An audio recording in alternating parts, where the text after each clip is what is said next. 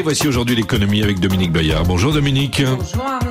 Joe Biden est donc aujourd'hui à Varsovie, en Pologne, pour marquer ce premier anniversaire de la guerre contre l'Ukraine. La Pologne, euh, comme ses voisins baltes et d'Europe centrale, sont en première ligne dans ce conflit. Leur sécurité en pâtit évidemment, tout comme leur économie, euh, économie de plus en plus affectée par les conséquences de la guerre.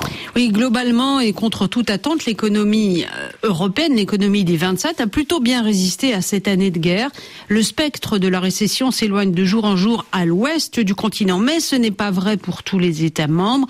Les adhérents les plus récents, les trois États baltes ainsi que les pays d'Europe centrale ont été durement affectés par la crise énergétique et par l'inflation qui l'accompagne.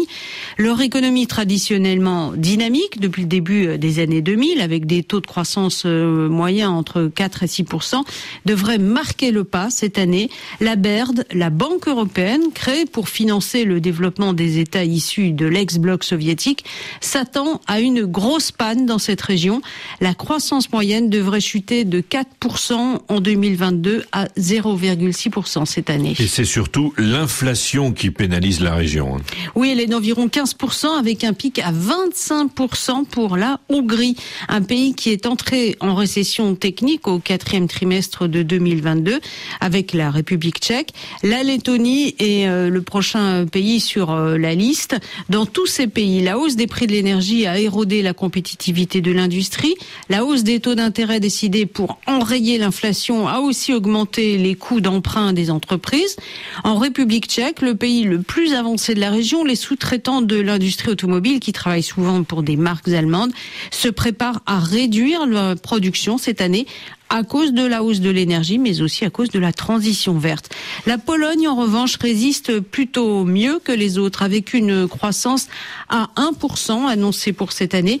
C'est en dessous des prouesses des années 2000, mais cela euh, reste tout à fait soutenable. D'ailleurs, en Pologne, comme chez le voisin tchèque, le marché du travail reste porteur.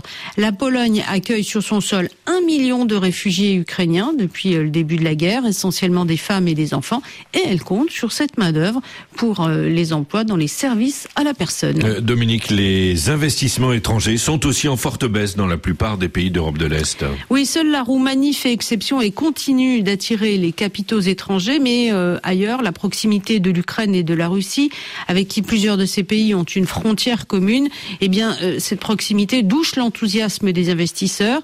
L'investissement étranger, jusqu'alors, c'était une composante essentielle de la croissance de ces pays émergents. La BERD ne croit pas à une reprise ultra rapide de ces investissements, en tout cas pas cette année, même si la main-d'œuvre demeure bon marché, la situation géographique au cœur de l'Europe plutôt favorable. Pas facile de convaincre les financiers de dépenser leur argent dans une usine, par exemple, qui pourrait être une cible en cas d'extension du conflit. Construire à portée des carnons russes est un risque que, beau, que très peu d'investisseurs sont prêts à prendre, Et, évidemment. et la guerre, euh, qui semble partie pour durer, pourrait enrayer la croissance de la région. Alors, les pays euh, cités sont tous membres de l'Union européenne et ils bénéficient donc de la manne de Bruxelles pour assurer leur développement, entre autres euh, la transition énergétique, même si les fonds peuvent parfois être bloqués pour des raisons politiques. La Pologne, la Hongrie en ont fait l'expérience. Ils vont à terme continuer d'attirer les investisseurs. C'est un point positif pour cette région. Merci à vous, Dominique Bayard. Aujourd'hui, l'économie chaque matin sur RFI.